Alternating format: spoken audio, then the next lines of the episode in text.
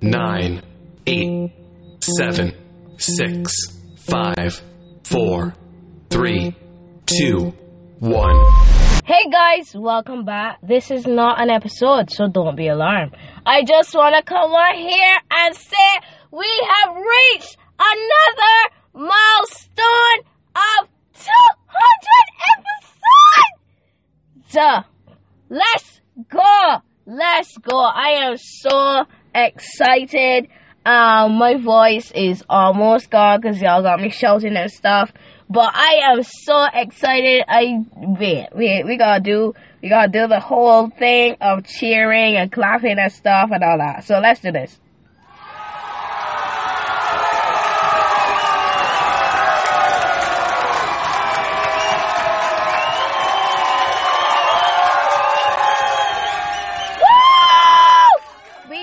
Reached another milestone.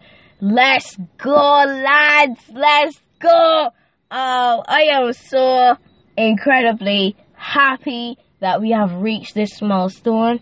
We're coming up on the the the second year as well, so I am incredibly happy. I am incredibly happy.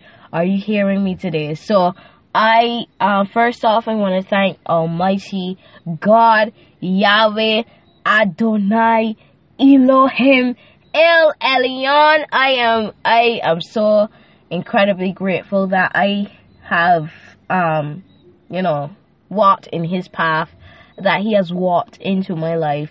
You know, I am so grateful that I have made the decision to serve him fully and not just halfway. Um so I I I just I love him so much. Like I always say that it's the greatest decision that I've ever made as a minor but it is it is it's the greatest decision that i've ever made as a minor. Um and i just love him and i appreciate him for pushing me um into my purpose and into the plan that he has for me. You know um i man man i love him. Man i love him. I love him. I just i i thank him for allowing me i'm trying not to get emotional but it's fine. It's fine. It's fine. Um i thank him for allowing me to continue with his word with his podcast. Some days you know he tells me to rest like the week. You know when i told you that i was taking a break? Yeah. He told me to rest. Yeah he did. And i was like no god i could do it. I could do it. And he was like rest because you're not giving my people no warmed up soup and then it cold in the middle and whatever. So he told me rest and I rested and all of that and all of that. So yeah. Um I I appreciate him for loving me and you know hugging me and kissing me up and whatever. You know, I I cherish I just love him. Like I could talk about him for a whole episode, but I'm not gonna do that. You know, but I thank him and I love it so much and I honor you God and I praise you for allowing me to continue with this podcast. Next person, you see my voice is cracking. Next person is um you guys.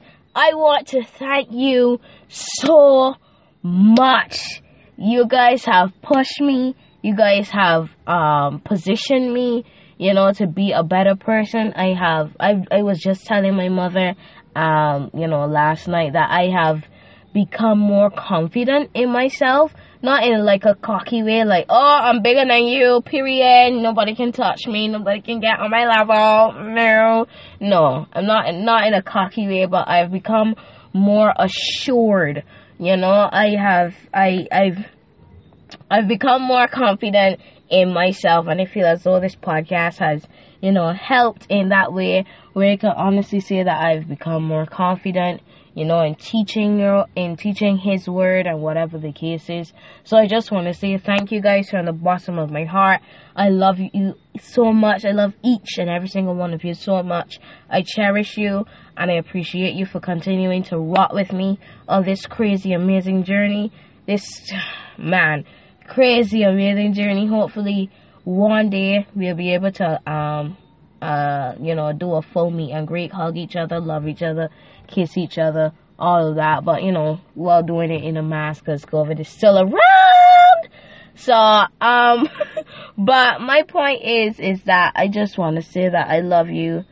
Uh, I love each and every single one of you so much. I do, I do, I do. So, yes. Um, another person that I want to thank is um my son. I just joking, just kidding, just kidding. There's no one else I want to thank, but um no, there's one more person. I want to thank my mother. You know, um, yeah, I just want to thank her for giving birth to me. You know, um, I'm putting up with my foolishness. You know, but I honestly I want to thank her because sometimes she gives me the ideas. Um, you know, when I don't have anything um, to talk about. Sometimes she gives me the ideas, or you know, when God said tells me to do something and I don't understand it, I could go to her and she will explain what He wants me to do. So I just want to thank her. Um, is there anyone else I want to thank personally? Um, no, no, I don't think so. But yeah, I want to thank myself um, for trusting in God so much and for continuing to love him. Man, I love God. Man, I love OG. OG, G-Bus, and Sneaky. Sneaky is Holy Spirit because he sneaks up on you when you least expect it. So, OG, G-Bus, and Sneaky. You know, the Trinity, the Holy Trinity. I love them so much and I, I love them. I love them. Anyway, uh, so guys, I just want you to enjoy this. Go and drink a, um, some water. Honestly, like go and drink some non-alcoholic wine. Go and drink some dr- grape juice. Something to celebrate and just celebrate with me because we have reached this milestone together. And um, yeah, so I want to thank you from the bottom of my heart and say that I love you so so much. And I want you to always remember that I love you. God loves you. Why? Because yes, Jesus loves me. Yes, Jesus, He loves you. Oh, yes, Jesus, He loves us. For the Bible tells me so. Yes, the Bible does tell me that in John 3.16. I got you, and God got you. May the Lord, who created heaven and earth, bless you from Jerusalem. Turn down your volumes. Turn it down, because I'm coming at you again. I'm coming at you. Ready? Are you ready? Are you ready? Okay, here we go.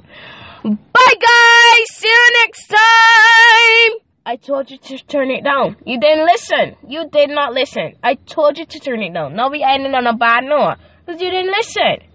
All right, you can turn it back on. Go turn it back up. Bye, guys. Gotcha. I got you there, didn't I? Yeah, I did. Yeah, I did. All right. Okay. All right. Bye, guys.